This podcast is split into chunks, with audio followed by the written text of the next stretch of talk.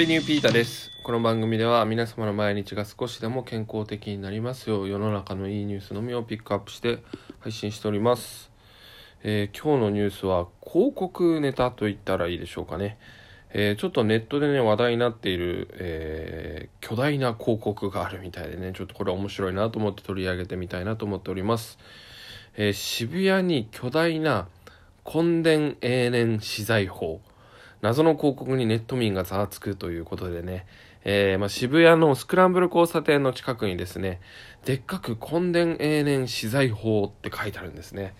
これ何だと思いますか？であの今あのテレビの結構定点カメラとかで今渋谷の様子はこちらですみたいな感じで渋谷って映るんですけどそういうのでもう気になって仕方ないみたいな人が多いみたいですね。こういう広告はなかなか私は好きです。はい。でこれ近づいて見てみるとえっ、とですね明治乳業のですねえっ、となんて言うんだ？これえっ、とすいませんちょっと待ってくださいねプロビオヨーグルト R1。R1 って結構有名ですよね。なんかお腹に効くっていう、その、えー広告なんですよ。で、まあ、なんで、あの、R1 がこんな根伝永年資材法って言ってるかっていうと、まあ、受験生を応援している企画なんですね。で、今結構、まあ、自粛とかね、例えばですけど、学級閉鎖とかいろんなのがあって、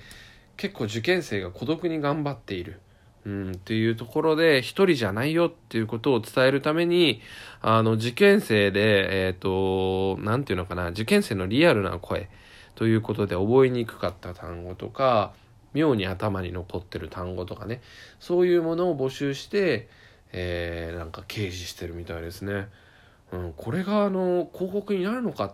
て結構ね疑問を持つ方いると思うんですけど、まあ、こういうのねたまにあるんですよね。なんていうんですか、サブミニカル効果？サブリミナル効果か。サブリミナル、サブリミナル効果。うん、これね、か、スラッと言えるとかっこいいんですけどね。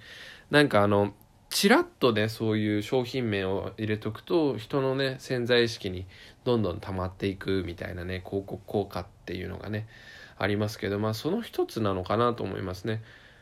だからこれなんだってなって横にあの R1 って書いてあったらなんとなく R1 のねイメージが良くなってったりね、まあ、そういうところもあると思いますもちろんやっぱり企業が出す広告ですからやっぱりそういう、まあ、コンバージョンといいますかどれだけの人が買ってくれるかっていうところも気になるとこではありますけどとってもいいですねやっぱり大企業じゃないとできないこと、うん、こういう社会に訴えかける的なことはね、うん、でやっぱりうん、やっぱりって多いな。うん。あのー最近ね、結構子供たちの、まあ、共通の話題が減ってきてるんじゃないかっていうことを僕が思っていて、結構同じようなことを気にする方もなんかいるみたいなんですけど、例えば昔だと、なんか CM の言葉とかで、なんだろう、口ずさんだりしてませんでした？僕は結構そうだったんですよね。なんだろう、例えば、きっかけは、フジテレビとかね、あとは、なんだろう、トゥットゥルトゥルトゥダウンページとかね。なんかそういうことを ちっちゃい頃よく喋ってました。